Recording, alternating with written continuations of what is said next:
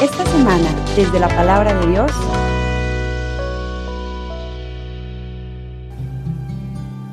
En aquel tiempo Jesús dijo a sus apóstoles, no teman a los hombres, no hay nada oculto que no llegue a descubrirse, no hay nada secreto que no llegue a saberse.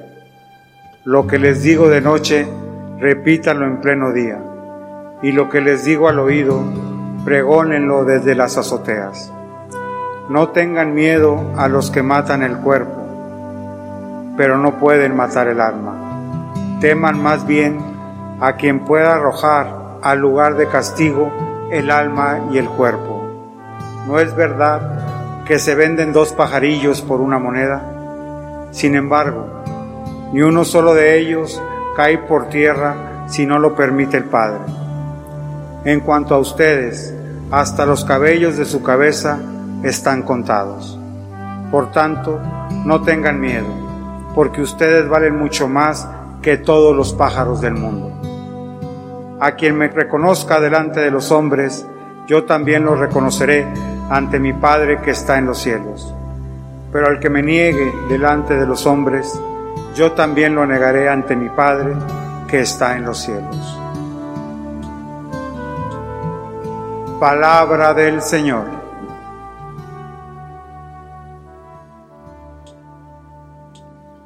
Pues lo primero que quiero decirles es que me da muchísimo gusto verlos. Porque aunque sé que ustedes seguramente me han visto a través de su celular, tablet, computadora o lo que sea, no es lo mismo en vivo y a todo color, ¿verdad? Además, para mí es siempre un placer ver a la comunidad a la que sirvo. Además, predicar directamente un aparato aunque yo estoy bastante acostumbrado a hacerlo porque hace mucho tiempo que lo hago, no es lo mismo porque aunque sé que detrás de cada uno de los equipos de transmisión está una comunidad, el predicador, yo les decía a mis alumnos en el seminario, que el predicador establece una comunicación con aquellos que están escuchándolo. De hecho, ese es el reto, lograr establecer esa comunicación. Cuando yo predico, la gente dice que sí, dice que no, se sorprende, llora, qué sé yo, ¿verdad? Hay una comunicación, hay una serie de elementos en donde tú te das cuenta de que la gente está enganchada contigo, como cuando tú estás platicando con alguien, ¿no? Te enganchas y entonces puedes mantener una comunicación. Son diferentes lenguajes. Yo uso un lenguaje vocal y ustedes se llama un lenguaje lúdico a través de sus gestos. Si me dicen que sí, me dicen que no se sonríen, se enojan, se molestan, depende que les diga, ¿verdad? De repente cuando tira alguna piedra así fuerte, bueno, lo que se le saltan los ojitos, dije, ese ya le hizo chipote el asunto. Volver a escuchar las risas, en fin, todo lo que implica la predicación dentro de la celebración, la comunicación de la palabra y ver que esa palabra pueda tocar, impactar sus vidas, es verdaderamente maravilloso. Yo espero que con esta reapertura podamos hacerlo cada vez con una comunidad más grande y al mismo tiempo, bueno, seguiremos aquí para todos nuestros amigos, los adultos mayores y la gente que quizás nos sigue en otras partes, en otras latitudes, porque sabemos que estos medios hoy nos permiten llegar quién sabe hasta dónde, ¿verdad? Y luego con cosas digo uno, somos así medio extraños, ¿no? Por ejemplo, a veces veo la publicación de la misa y aunque tenemos una buena cantidad de seguidores, por ejemplo, se conectan, a veces hasta mil se han conectado para vernos, ¿no? Y luego ves el alcance que tiene y dices, no, pues 12 mil, 13 mil, etc. Ah, pero les encanta el chisme. El padre se pone a cocinar, 60 mil alcance, dices tú para ver cómo hace una torta. Ayer quise unas tortas, por el amor de Dios.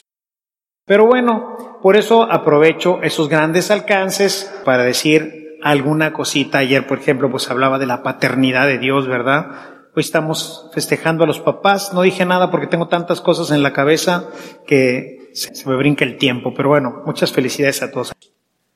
Bien, vamos entonces a tocar ahora un tema que me parece interesante. Primero quisiera que fuéramos al capítulo 10. No estoy seguro, no lo chequé, si este es el capítulo más grande de Mateo, pero pienso que sea uno de los más grandes porque Mateo no tiene capítulos demasiado grandes. el que los tiene muy grandes, muy largos, es Lucas. Lucas escribe capítulos muy largos. Bueno, realmente Lucas y los evangelistas no escribieron en capítulos. Estos se pusieron mucho más adelante en la historia de la iglesia, solamente para poder separar poquito y poder llevar un orden. O sea, ellos escribieron todo de corrido.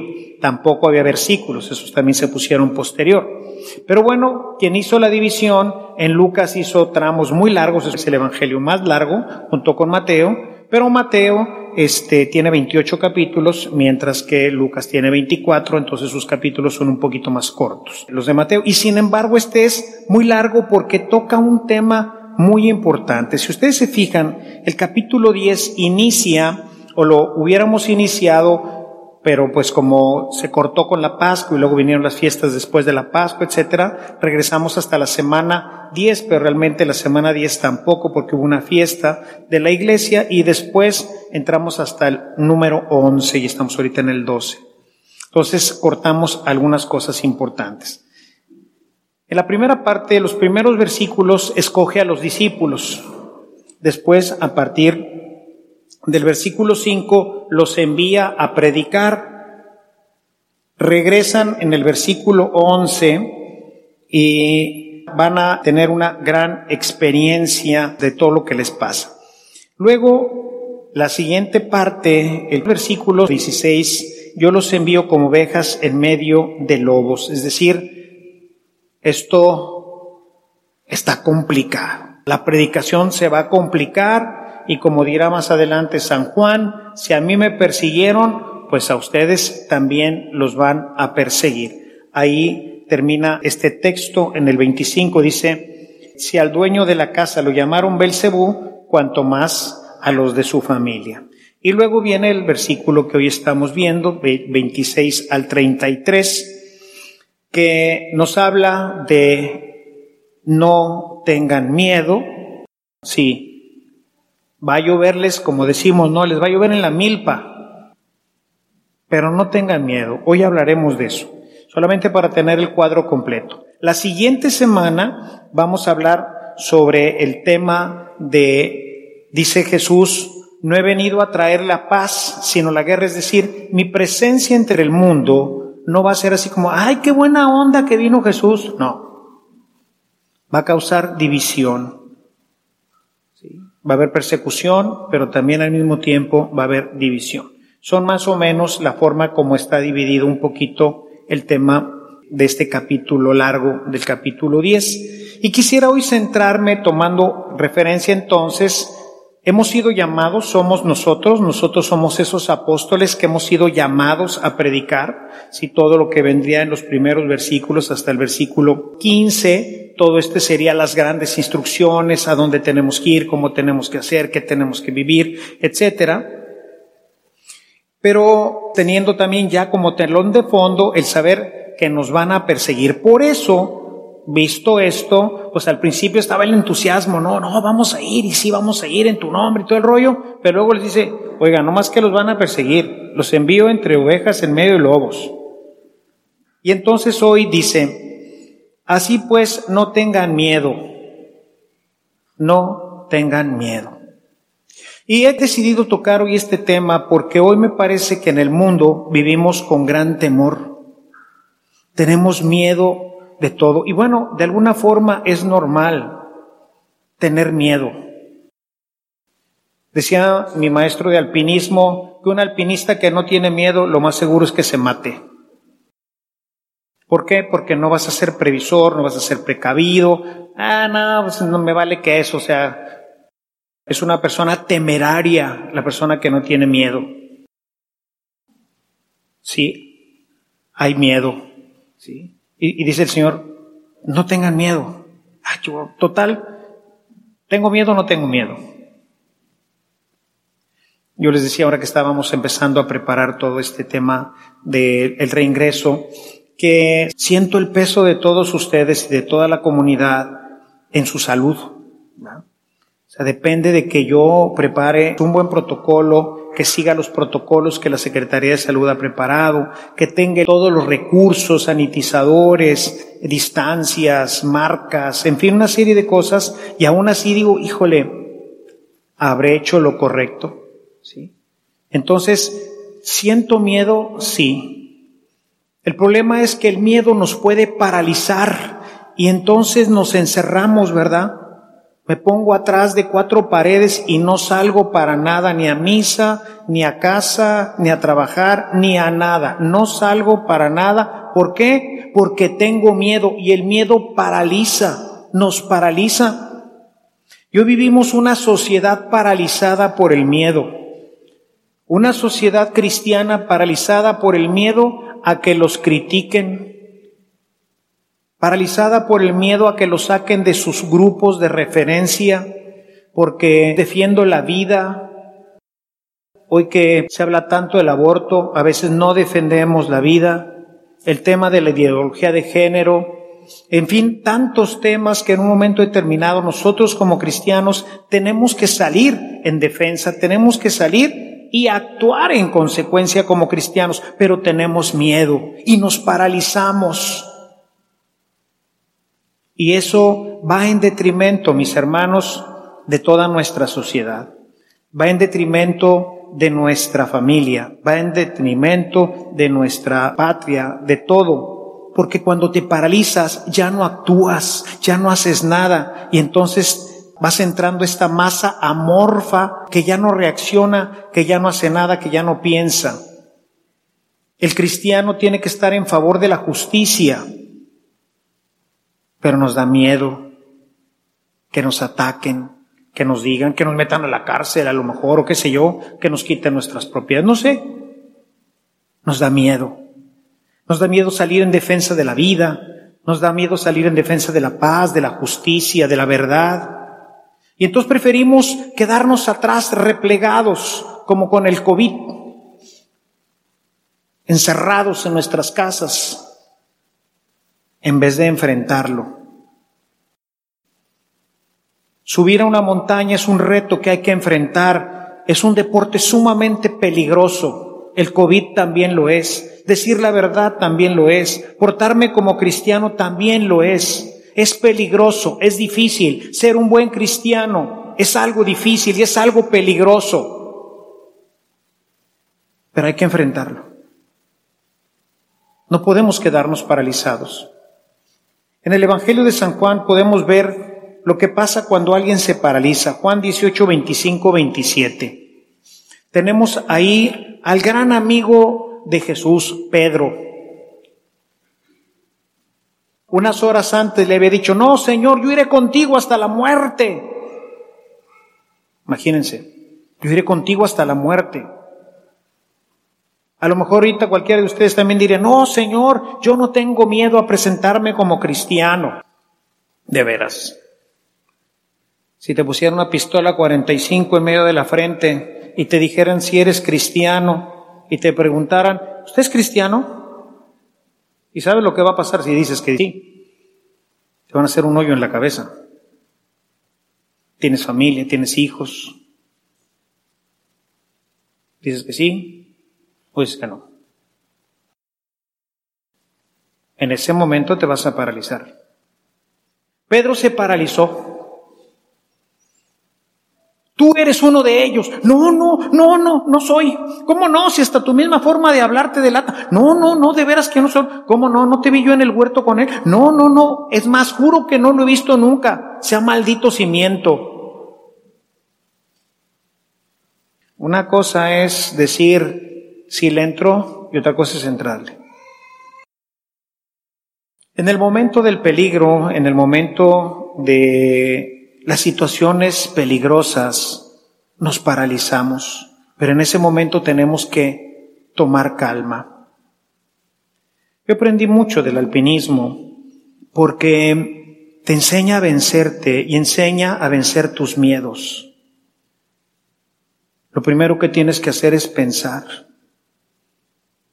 y saber que tienes los recursos para salir adelante. El que se empanica se muere en una montaña. Hay que recobrar la calma. Pedro recobró la calma. Y Jesús quería saber si verdaderamente había recobrado la calma. Y para saberlo le pregunto a Pedro, ¿me amas? Sí, Señor, tú sabes que te amo. Y es que el amor, hermanos, es lo que vence el miedo. El amor a la vida vence el miedo.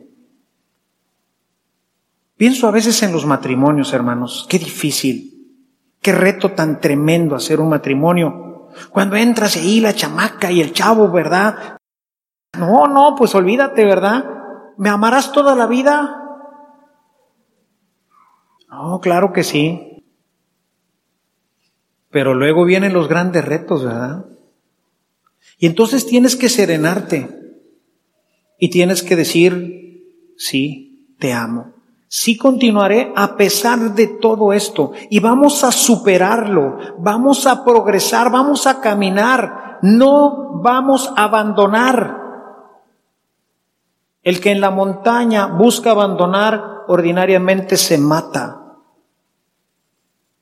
Hay que seguir la ruta. Pedro, ¿me amas? Pedro ya sintió el pánico, sintió el miedo, el temor, sabe que lo pueden matar, que lo van a matar finalmente. Incluso Jesús le dice la suerte de muerte que va a esperar. Pero Pedro ahora ha entendido que tiene que dominar ese miedo, que Jesús estará con él siempre y así termina el Evangelio de Mateo. Yo estaré con ustedes siempre. Podemos tener la confianza de que Él está con nosotros y entonces nos tranquilizamos y pensamos y decidimos. Y esas decisiones son las que nos hacen tomar el camino correcto. Jesús luego, luego se entregó y dijo, ah, sí, bola de... No, se escapaba de repente cuando ya le iban a tirar de piedras.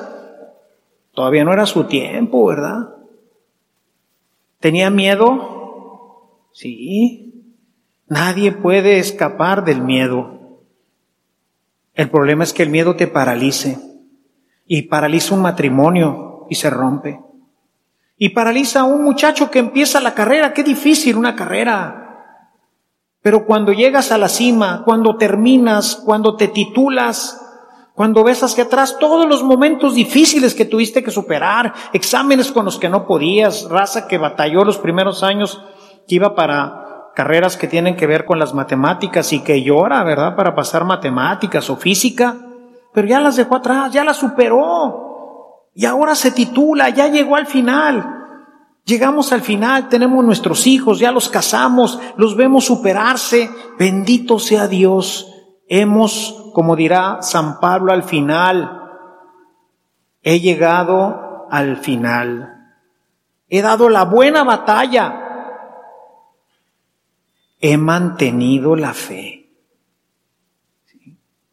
Y hoy necesitamos este tipo de cristianos, hermanos. Hoy necesitamos cristianos que venzan sus miedos, que venzan sus temores para que se puedan presentar como auténticos seguidores de Cristo. Por eso el final de este texto que acabamos de escuchar dice, pero si ustedes me niegan delante de los demás, o sea, si el miedo los paraliza, se los va a cargar el payaso, porque yo los negaré delante del Padre. No nos podemos quedar paralizados, hermanos. Pedro se espantó al punto de negar a su maestro. Vio la muerte cerquita, pero se repuso. Y enfrentó de ahí en adelante todos los demás peligros, todos los demás momentos difíciles. Me enfrenté a un examen, casi lo repruebo, es más, lo reprobé. Chihuahua, ni modo, voy a dejar ya la carrera, no pude con matemáticas. No, señor, Va a buscar un maestro, va a buscar clases especiales y se va a sobreponer y tiene que seguir adelante y tiene que pasarla. Tengo miedo, sí, yo también, pero hay que superarlo. No nos podemos quedar atorados en el miedo, hermanos. Hoy nuestro México está atorado porque los mexicanos somos una bola de miedosos. Inmediatamente nos replegamos, nos echamos para atrás, en vez de salir hacia adelante. Qué diferencia de otro tiempo de los mexicanos. Vamos, ¿verdad? Mexicanos al grito de guerra. Hoy oímos mexicanos al grito de guerra y cada quien sálvese quien pueda, ¿verdad? No, hoy nuestro México nos necesita. Necesita cristianos valientes. Mañana, con el favor de Dios, voy a publicar un documento y un video en el que hablo de nuestra participación política y de la tremenda responsabilidad que tiene un cristiano hoy. Porque un cristiano pertenece a una nación, México, Ecuador, Chile, Perú, a una nación. Digo, no nacimos en la nada y vivimos en la nada, no. Y parto precisamente de la cita, denle al César lo que es del César y a Dios lo que es de Dios. Y dice Jesús, denle al César lo que es del César. ¿Y qué es del César? Los impuestos. Hay que pagar impuestos. Y si pago impuestos quiere decir que pertenezco a esa nación. Y si pertenezco a esa nación, entonces debo de participar en las decisiones de qué se van a hacer con mis impuestos. Lejos de Jesús el decir, no, allá ustedes háganse bolas, ustedes levanten sus ojitos al cielo. Sí. El viejo refrán es, a Dios rogando y con el mazo dando. Hoy necesitamos cristianos involucrados en la política. Hoy necesitamos que nuestros cristianos que ya están en la política sean verdaderamente cristianos y no tengan miedo. Los diputados tienen miedo, senadores, gobernadores, etcétera. Y ese miedo paraliza a México. Tenemos matrimonios paralizados y ese miedo rompe los matrimonios. Tenemos muchos muchachos fracasados por miedo. Ese miedo, ¿en qué termina ese miedo? termina poniéndote una pistola aquí y eso te va a quitar el miedo. Eso te hace un bravucón, pero no te quita el miedo. El miedoso siempre será miedoso. Dios es el que nos hace superar el miedo. El amor es el que nos hace superar el miedo. La serenidad y el compromiso que tenemos con Dios, con nuestra familia, con mi esposa, con mi carrera, con mis padres que se han fregado para que yo pueda salir titulado eso me tiene que quitar el miedo y me tiene que hacer salir hacia adelante. Me acuerdo en una ocasión estaba colgado de un clavo, me zafé, pero estaba agarrado de la protección y me empaniqué. No alcanzaba el siguiente clavo. Y me gritó el instructor, alcanza el clavo. Le dije, no puedo. Claro que puedes. Alcanza el clavo. Y el clavo. El Señor, dice Romanos, el capítulo 5, Dios ha derramado su Espíritu Santo en nuestros corazones. Podemos hacerlo todo, hermanos. Por eso quisiera terminar esta homilía con un texto del libro de Josué, en el primer capítulo, recuerden que a él le ha pedido una cosa tremenda, realizar una conquista, la conquista de una tierra, de un pueblo que según las primeras expediciones los veían como gigantes, dicen es imposible, nunca lo lograremos. Y estos primeros versículos, no leo los nueve, les voy a leer nomás el último. Dice, yo te he mandado que seas fuerte y valeroso. Yo te he mandado que saques adelante a tu familia. No puedo, claro que puedes. Es que no hay trabajo, pues órale a cargar bultos, no sé. Sí puedes, ¿cómo que no puedo? Claro que puedes. Yo te he mandado que saques adelante tu carrera. No puedo, claro que puedes. Yo quiero que tú seas un buen cristiano. Me da miedo, Señor. Sí, a todos nos da miedo. Hay que conquistar. Por eso nos va a decir la semana que entra precisamente esto, ¿no? Esto es una conquista, hermanos. Esto es una guerra. Pero es una guerra que Jesús es nuestra arma, es nuestra defensa, es nuestro baluarte, es nuestro escudo. Es totalmente determinante Dios.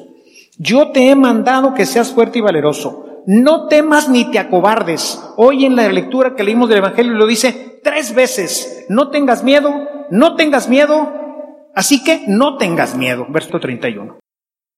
No tengas miedo ni te acobardes, porque el Señor tu Dios estará contigo donde quiera que vayas.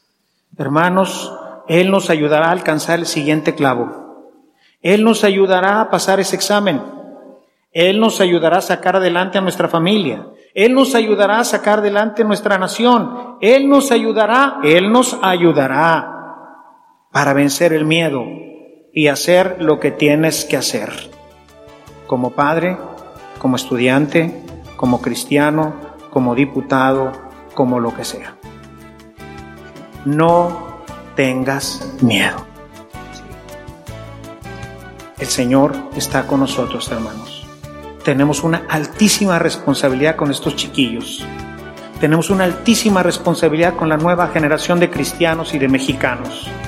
Si nosotros hoy nos paralizamos por el miedo, las futuras generaciones van a padecer todas las consecuencias de nuestra cobardía y de nuestro miedo. No tengas miedo. Alabado sea Jesucristo.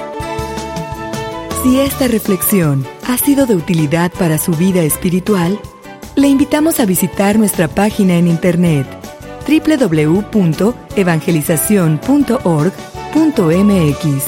en donde encontrará otros temas que seguramente continuarán produciendo fruto en usted. Que la paz de Jesucristo permanezca en usted y toda su familia, y que la ternura de María abrace su corazón.